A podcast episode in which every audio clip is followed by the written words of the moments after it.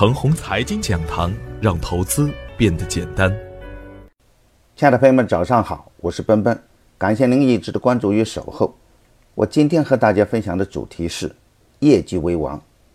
昨天的早盘，我的观点是，乐视网的负面影响还没有散去，高位走弱的股票不能再接盘入场。高位的股票在做顶，底部的股票在做底，两者互不相让。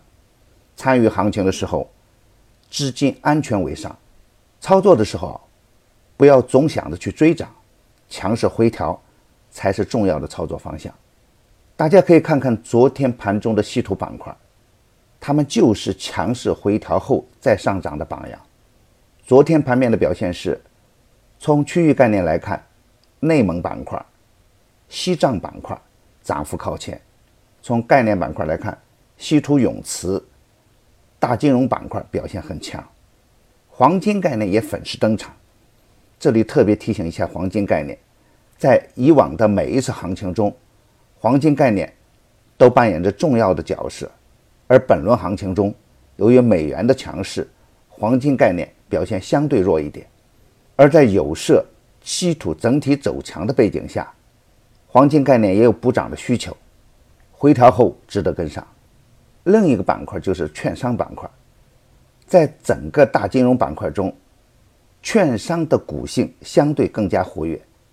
而本轮行情中，在金融去杠杆的大背景下，由于整个行情的发展并不强，券商整体还是趴在地板上，近一个阶段也渐渐走强。而券商的历史走势，大概率都是脉冲的节奏，低点的启动值得关注。强势回调的时候值得跟上，创业板整体表现较弱，特别是创业板中的次新股是冰火两重天的景象，短线不要再去接创业板的次新股，高位走弱的股票不要再入场，但是底部的创业板票也有蠢蠢欲动的迹象，特别是业绩优良的股票，不管是哪个板块，好像都有市场，而业绩较差的股票，无论是哪个板块。市场的关注度都跟不上，因此，当前的行情总体是业绩为主线的价值投资初期阶段。市场虽然动荡不安，有价值投资逻辑的个股就是未来的主要方向。当然，短线涨得太多的个股，一定要防止获利回吐。只有用好高抛低吸的持股策略，才能面对当前的市场。主板强收三千两百点的重要关口。说明三千两百点和三幺八九点两个支撑位还是比较强，两市的日成交额已经连续七个交易日站在四千亿的上方，但是四千亿的成交额还不足以支撑大蓝筹持续的上涨，震荡向上还是主要的方向。今天又是周五，习惯性的弱势震荡是周五的正常现象，超发新股会引来市场的恐慌，而如果少发。或停发呢，中小创又会积极向上。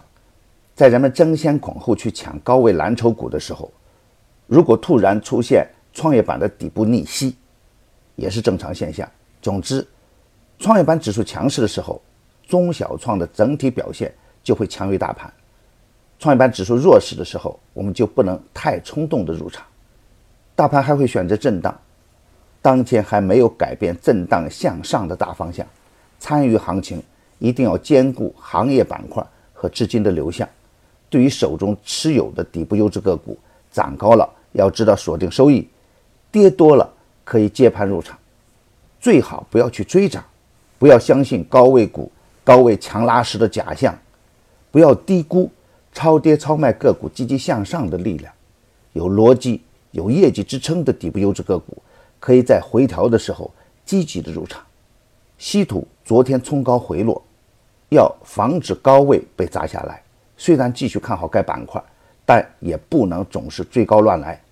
有色、钢铁、煤炭都有不错的底部形态，也都不能追高乱来。回调走稳后才能去接。我的观点只是我个人的观点，盘中所涉及的个股只为说明我的观点，不构成推荐。如果与您的观点不一致，您说了算。买牛产成长秘籍的课程，有精选的群服务赠送，那里有一线的操盘手实时在线答疑，还有精选的股票提供参考。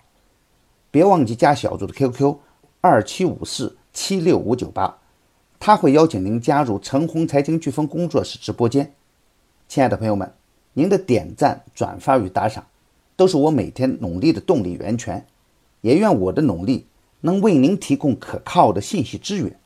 明天我还会在陈红财经讲堂与您继续分享财富盛宴。